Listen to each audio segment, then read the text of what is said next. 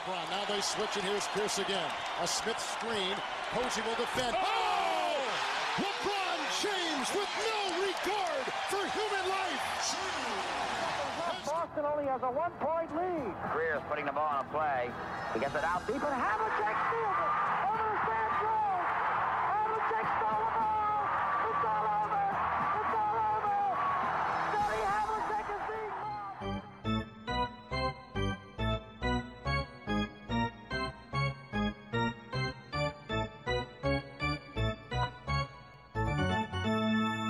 Quedas. Olá, tudo bem? Tudo bem? Bom dia. Que isto hoje eh, parece quase que sinto que o jogo terminou há 20 minutos. Sim, sim, foi. eh, Esta recuperação foi assim muito rápida. Eh, Foi, fiz um pequeno update do software para acordar de manhã e agora já aqui estou. Olha, o hum, jogo 1 das finais da NBA, os Phoenix Suns venceram os Milwaukee Bucks por 118-105. Eu diria que o resultado até é um pouco enganador, porque a vitória conseguiu ser ainda mais confortável para os Suns. Só que, para o lado, do lado dos Bucks, provavelmente até não diria que é uma noite que sabe a vitória, mas é uma noite que não sabe tanta derrota, porque o Giannis jogou, termina com 20 pontos, 17 ressaltos, 4 assistências, provoca talvez o lance mais icónico deste primeiro jogo da final, por aquele desarme a LeBron James na final de 2016, e provavelmente abre mais o desfecho da final, sabendo que, que Giannis está, mesmo que não esteja a 100%, que está capaz de fazer aquilo que fez ontem. Assim, sem dúvida. E a verdade é que o Yannis, eh, enquanto esteve em campo, jogou bastante bem. Não teve tanta bola como, pronto, provavelmente terá quando estiver eh, completamente eh, fresco no corpo. Eh, Se dizer, ele entrou com muita energia, mas viu-se que foi perdendo um bocado da mesma, porque, pronto, né, foi uma, já é um pequeno milagre ele estar eh, eh, em campo, sequer, mesmo nesta fase. Mas quando jogou, jogou muito bem. E, aliás, basta ver né, este jogo essencialmente pronto, começou razoavelmente equilibrado, eh, com os Santos com alguma vantagem ao intervalo, mas razoavelmente equilibrado, e foi na, no terceiro período que se cavou essa maior distância. E foi também nessa fase em que se viu o maior descanso do Yannis, e aliás, basta ver, o plus-minus é uma estatística sempre complexa de avaliar, pronto, não, não super fidedigna para avaliar o que aconteceu num jogo, mas neste caso é notório que dos cinco titulares dos, dos, eh, dos Bucks, todos tiveram plus-minus negativo, e bastante negativo, na verdade, menos o Yanis, que teve um plus-minus de um. Exato, o Giannis um positivo, todos os outros na casa das dezenas, eh, negativo De 14, negativos. 11, 17 e 16. Sim. Ou seja, não é fácil, é, não é difícil olhar para esta estatística e perceber que foi quando o Yannis estava de fora que os Suns eh, aproveitaram. Os Suns, durante o jogo todo, eh, foram explorando o ataque ao sexto e até o jogo interior para o DeAndre Ayton, mas quando não estava lá o Yannis, fizeram isso ainda mais e cavaram essa distância muito bem. E eu acho que outra coisa que pode consolar também os Bucks, embora tenha sido uma coisa que nós tínhamos previsto, que é uma maior inconsistência de performance dos Bucks versus uma maior certeza de performance dos Suns, mas a verdade é que os Suns ontem fizeram um jogo basicamente perfeito, salvo uh, uma ou outra, uma ou outro problemazinho aqui e ali, mas fizeram um jogo basicamente perfeito, que por mais que eu seja fã do modo como os Suns têm jogado e a minha previsão era no sentido de eles serem melhores, uh, não, nem eu prevejo que eles sejam tão intensamente certeiros como foram ontem. Aliás, tipo, uh, a única pessoa do, do cinco titular dos Suns que não lançou assim bastante bem foi o Jay Crowder, que lançou muito mal, teve 0 em 8 de campo, 0 em 5 da, da linha de triplo. Acabou por ter um belíssimo jogo a nível defensivo, e, ou seja, foi um jogador muito importante. Aliás, teve o melhor plus-minus do 5 titular, apesar de não lançar nada. Ou seja, ele foi muito importante de outras formas, mas foi o único que estragou um bocadinho aqui a, a estatística dos Suns e, acima de tudo, estragou com aquele lance livre falhado já lá perto do fim. Que se o Jay Crowder não ter falhado esse lance livre, os Suns teriam estado perfeitos da linha de lance livre e os lances livres foram uma das grandes vantagens dos, dos Suns em relação aos Bucks neste jogo, porque né, os Bucks terminaram com 9 em 16 Pois. e os Suns, e os Suns ficaram 25-26. seja, quase perfeitos. E a verdade é que essa diferença uh, é basicamente a diferença de jogo. Tipo, ou seja, uh, acertar os lance livres ajuda muito e os Suns nesse aspecto tiveram basicamente perfeitos. Em relação ainda aos Bucks, antes de irmos mais individualmente uh, aos jogadores dos Suns, este, este, jogo do Jay Crowder já agora acaba por ser o, a carreira do Jay Crowder, ele tanto vai, já era assim no Zit, já era assim no Celtics, ele tanto intervala jogos em que parece que, que é um dos melhores lançadores de três da NBA, com jogos em que, por muito que atire, parece que está, parece que está a lançar de um 25 andar para acertar no chão e não consegue. Mas Exato. dos Bucks, com tudo aquilo que disseste, e lá está, a diferença de lances livres foi 16 pontos e eles só perderam por 13, é possível olhar para estatisticamente para esta equipa dos Bucks, ver que o Chris Middleton também esteve bem, 29 pontos, 7 ressaltos, 4 assistências, mas provavelmente aquela, um dos jogadores, e que nós demos destaque aqui muito nos últimos episódios, uhum. e que ajudou a equipa a seguir em frente sem o Giannis, o Joe Holiday fez, também teve uma noite para esquecer, ele faz 40 minutos, 4 em 14 de campo, 0 em 4 de 3, termina com apenas 10 pontos, 9 assistências, 7 eh, ressaltos, está perto de um triplo-duplo, mas longe daquilo que os Bucks precisam dele para que a equipa consiga chegar ao título. Sim, exato. E ele defendeu bem QB, mas no ataque esteve muito desesperado, o lançamento por isso simplesmente não entrava. E é daquelas coisas, eles, os Bucks, para ganharem, precisam de um Drew Holiday a fazer as duas coisas, porque se ele defende bem e está desesperado no ataque, então voltamos ao que eles tinham com o Bledsoe antes, né? O problema do Eric Bledsoe é que defensivamente era consistente, mas no ataque era brutalmente inconsistente. Hum, fraco até, muitas vezes. O Drew Holiday que é muito melhor jogador que o Bledsoe, mas a razão para nós dizermos que ele é muito melhor é por conseguir fazer as duas coisas ao mesmo tempo. Ou seja, defender muito bem com energia, mas não deixar que essa energia despendida no, nos movimentos defensivos se depois transfira para um cansaço no ataque. Ele, por norma, consegue fazer as duas coisas e ontem não foi isso e também ajudou. Não terá sido toda a diferença, porque também, né, porque eles perderam por 13 pontos, o Drew Holiday teve 10. Não é expectável do Drew Holiday que tenha 20 e tal pontos todos os jogos, não é bem esse o jogo dele, até porque ele faz mais assistências, é outro tipo de jogador, mas 10 é muito pouco, e não só 10, mas 10 a lançar desta forma. Ou seja, claramente eles precisam de. A grande diferença é que pronto, os Santos tiveram os três jogadores a fazerem todos, os três melhores jogadores a fazerem todos seu, uh, a, sua tarefa no ataque, uh, enquanto que os Bucks tiveram dois ontem e precisam dos três também para lutar de igual para igual. Hum, ele acaba com tantos pontos como lançamentos falhados. Mas vamos então para, para as melhores histórias uh, do lado vencedor. Diria que hum, o Chris Paul teve uma noite, estava há 16 anos à procura disto e quando chegou o momento também não se intimidou, 32 pontos, 9 assistências, sai com o Bobby Portis no bolso, 4 eh, em 7 de 3, claramente a mostrar que não só eh, vai acabar com isto porque quer ser campeão, como provavelmente, já que vou ser campeão, eh, quer o MVP também.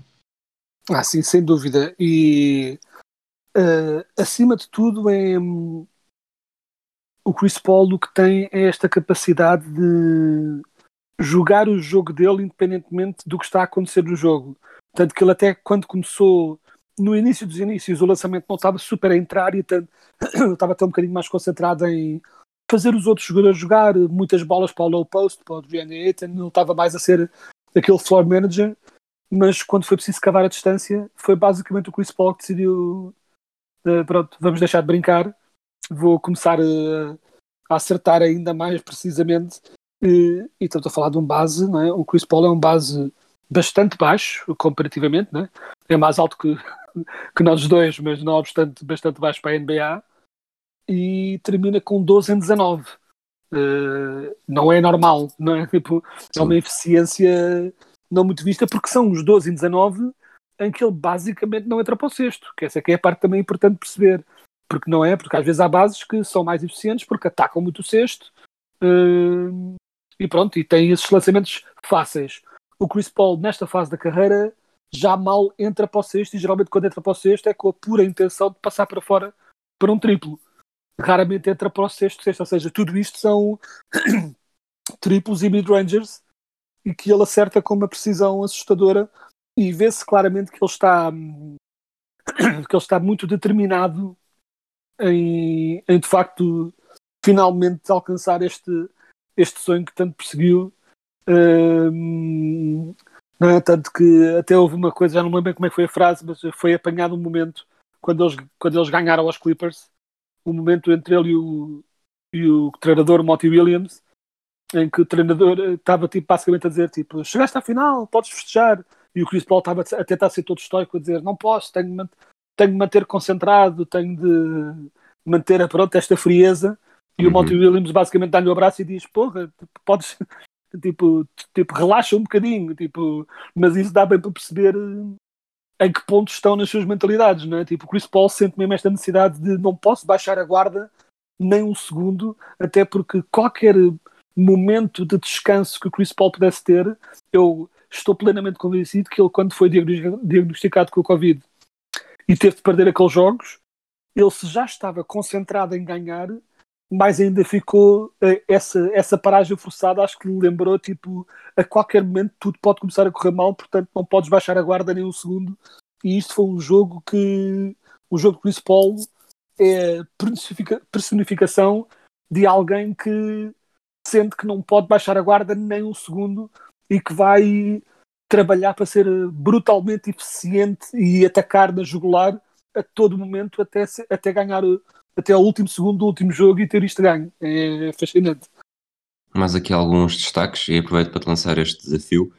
Se o Troy Young é o Akim Olajuwon e o Luka Doncic é o, o Michael Jordan, o Andrew Hayton que faz 22 pontos e 19 ressaltos no primeiro jogo de uma final em que participa, será o quê? Não, uh, sendo, Exato, sendo que estas analogias são ao fim de algum tempo, né, tornam-se analogias complicadas, porque começas a tentar uh, forçar a metáfora uh, com toda a gente. O Sam Bowie deste draft é claramente o Marvin Bagley, o Marvin Bagley não é? Tipo, sem desprimor ao rapaz, mas é relativamente fácil, ignorando quem é que foi escolhido primeiro e depois e essas coisas, mas é razoavelmente fácil uh, ver quem, quem é o, o Jazz neste draft é, obviamente, o Charles Barkley. Ou seja, potencial de estrela, mas abaixo dos outros dois. Uh, e ainda por cima joga nos Suns e ganha ressaltos em Barda.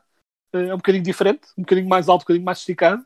Ou seja, a nível de estilos de jogo, obviamente, estamos completamente noutros, noutros planos.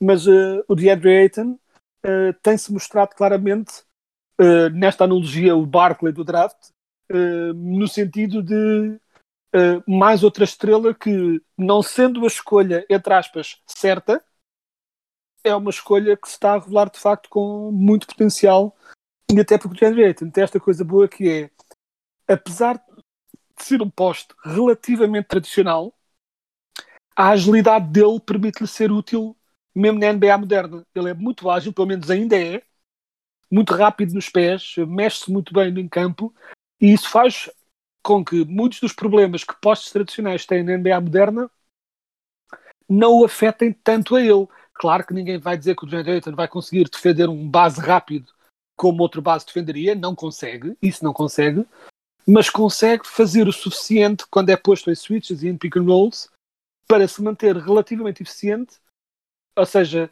ele faz o suficiente para se manter útil na defesa uh, no perímetro para que não tenhas de o tirar quando uma equipa faz small ball. Mesmo assim, por exemplo, ele sofreu um bocadinho contra os Clippers, quando os Clippers não foi tão eficiente como costuma ser e tão útil como costuma ser por causa do small ball, mas ele consegue manter-se útil o suficiente nesse campo para depois ser brutalmente útil no ataque, eh, como fazedor de bloqueios, como um homem que corta para o cesto eh, em pick and rolls e também como aquela válvula de escape, não é?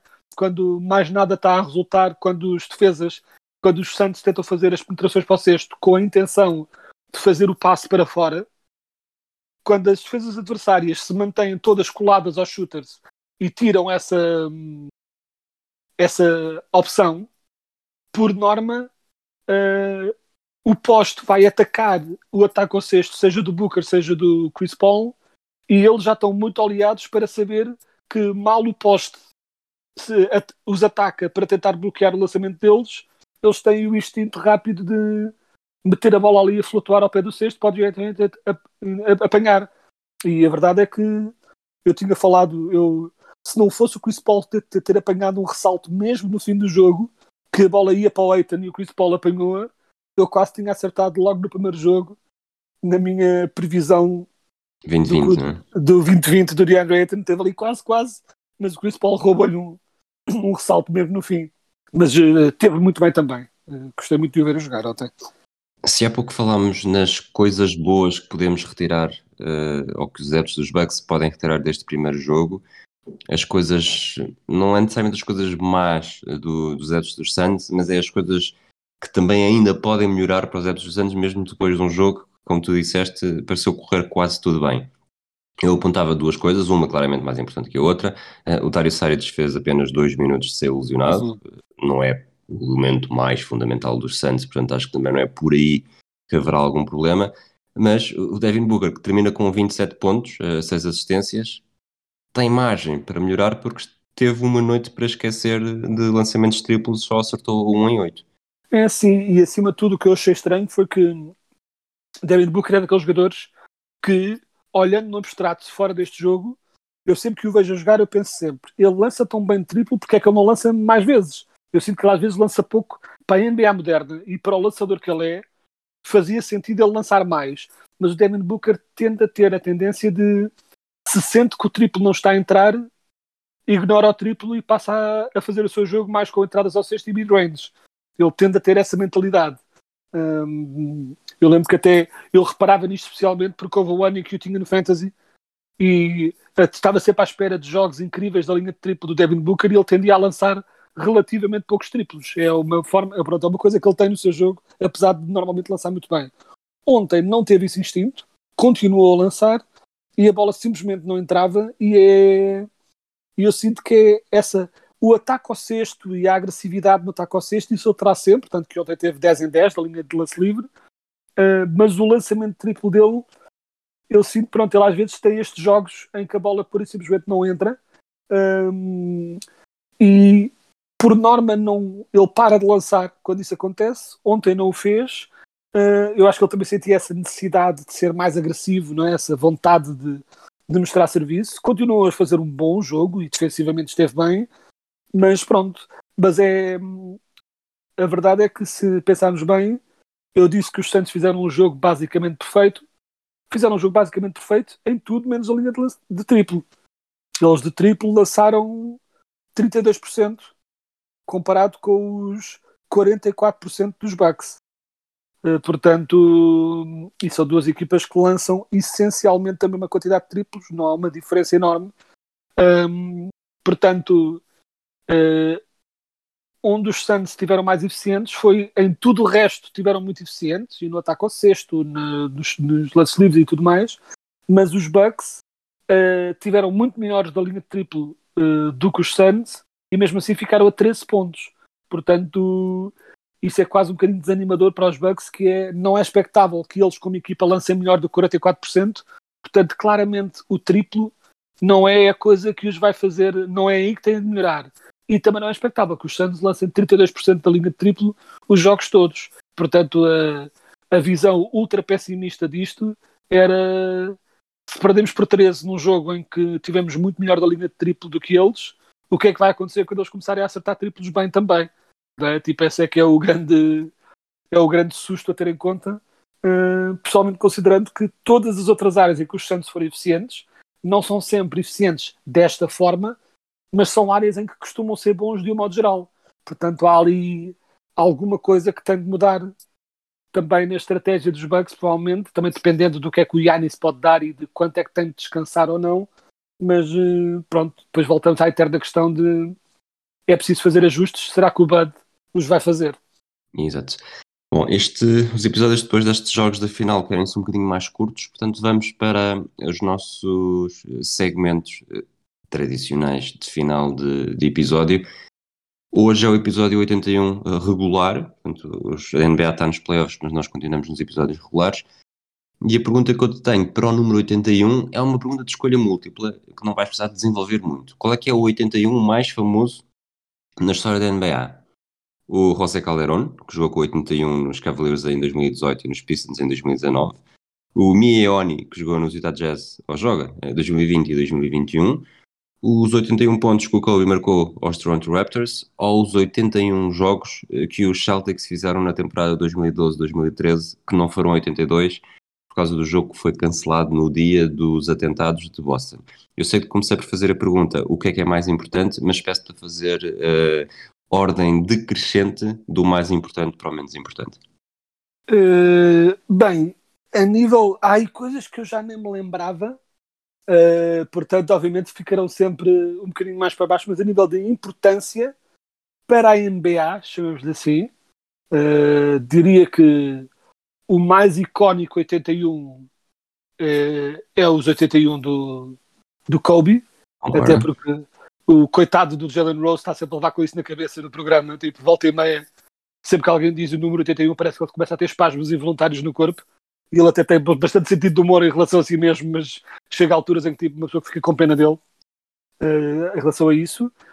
A nível de 81 a seguir, eu já não me lembrava, confesso, desse jogo falhado dos Celtics, mas é claramente mais importante do que o número do Calderon. O Calderon que perdeu, gosto muito do Calderon, mas não é um, um número icónico que eu pensei, ah, claramente o 81 do Calderon. Portanto, eu diria Celtics. Uh, a época reduzida por causa do atentado dos Celtics em, pronto, em segundo, seguido do Calderon. Pronto. É, acho, que, acho, será... que é, acho que é justo, acho que é justo. Até porque o Calderon, se fosse tivesse sido o ponto áureo da carreira do Calderon a jogar com 81, era uma coisa. Mesmo assim. Seria... Mas não é, não, é, não é o número que eu associo mais ao Calderon, não é? Tipo... Exato. É, isto já foi claramente em final de carreira, longe Exato. daquele período nos Raptors em que realmente conseguia pôr as coisas a mexer. Draft Exato. de 1981, não sei se, se o tens uh, à mão, mas uh, sabes qual é que foi a primeira escolha, já que disseste que só o de 80 é que te dificultava? Ah, estou aqui a armar-me em cowboy, mas depois, geralmente quando vejo lá escrito, tenho melhor noção, mas deixa-me ver. Uf, não será tipo uma coisa tipo Purvis Ellis, uma coisa assim do género? Não, Mark Aguirre. Mark Aguirre, Mark Aguirre, claro. Mas mas este draft é a segunda escolha, Isaiah Thomas. Quer dizer, há outros jogadores bons, mas uh, o Isaiah Thomas é o único Hall of Famer deste, deste draft. Um draft que teve, por exemplo, também o Danny Ainge e o Larry Nance, Larry Nance, pai de Larry Nance Jr. Exato. E, ou Larry Nance Jr., filho deste Larry Nance. E Isaiah Thomas, Isaiah Thomas, Hall of Famer, foi escrito pelos Detroit Pistons e, e marca depois da década de 80.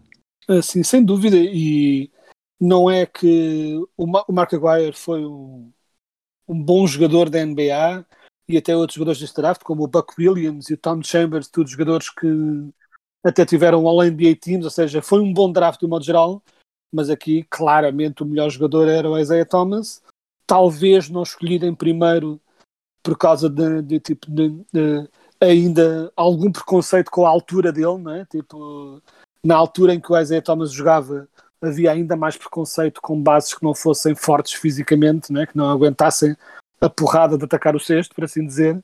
Mas o Isaiah Thomas claramente depois ajudou a, a desmontar esse preconceito pronto, com a carreira brutal que teve. Né? Para terminar, a final de 81, se... Isto, isto é estranho porque isto foi quase ontem, mas no último episódio estivemos a falar de, de como o Magic Johnson de primeira escolha em 79 foi para campeão uh, em 80. O Larry Bird, uh, ele é do draft de 78, não foi a primeira escolha.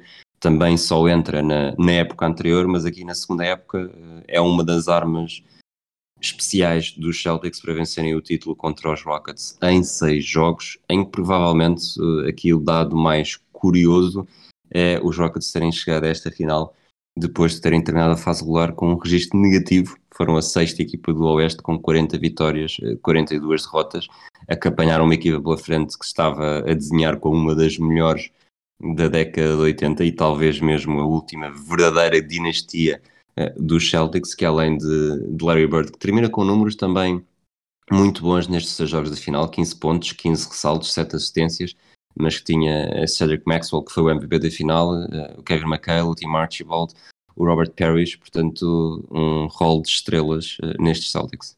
Sim, exato. Ele, ele apanhou um Tiny Archibald um bocadinho já mais veterano, mas ainda bom. No sentido inverso, um Kevin McHale que ainda estava a criar o seu espaço do Celtics. Né? O Kevin McHale tornou-se, acabou por se tornar parte do Big Three dos Celtics, mas não era isso ao início. Pois era rookie neste caso ainda, né? Neste Foi- caso ainda era rookie 80. E era um jogador de era um jogador de banco ainda ehm, e ele, tornou, ele manteve-se jogador de banco durante algum tempo mas houve uma altura em que já era um, era um jogador de banco mas com muita relevância ele aqui ainda, pronto, ainda só fazia 15 minutos por jogo ou, ou algo do género era diferente mas também, sem tirar, pronto, isto claramente aqui, este campeonato do Magic seguido de campeonato do Bird lançou o que viria a ser uma clara tendência nos anos 80, não é? desta luta Bird Magic, Bird Magic constante. Hum, mas também, pronto, deve ser dito que eh, eu fui dar uma olhadela rapidamente aqui ao, à equipa dos Rockets e eh, não tenho em mente como é que chegaram à final, mas olhando para o plantel, choca mais que tenham chegado à final do que necessariamente ter, terem tido o registro negativo antes, porque a equipa, eu olho para muitos destes jogadores e é um bocadinho Moses Malone e o resto. Eh, tipo, o único jogador aqui, há aqui dois jogadores que são remotamente relevantes na história da NBA, como o Mike Dunleavy hum, e o Calvin Murphy, e até o Rudy Tobianovich aqui no fundo do banco, mas isto era uma equipa pronto, que era um bocadito carregada nos ombros do Moses Malone e que de facto teve, o Moses Malone teve um- umas finais, pronto, com o domínio que lhe era característico, mas pronto, mas os Celtics claramente, mesmo já nesta fase, tinham, tinham mais equipa. E pronto, terminamos este episódio eh, de jogo 1 da final da NBA. Esperemos que possamos estar aqui também para o pós-jogo 2 da NBA. Obrigado, Quedas, por este, por este madrugar. Muito obrigado, meu. Um abraço a todos e até à próxima.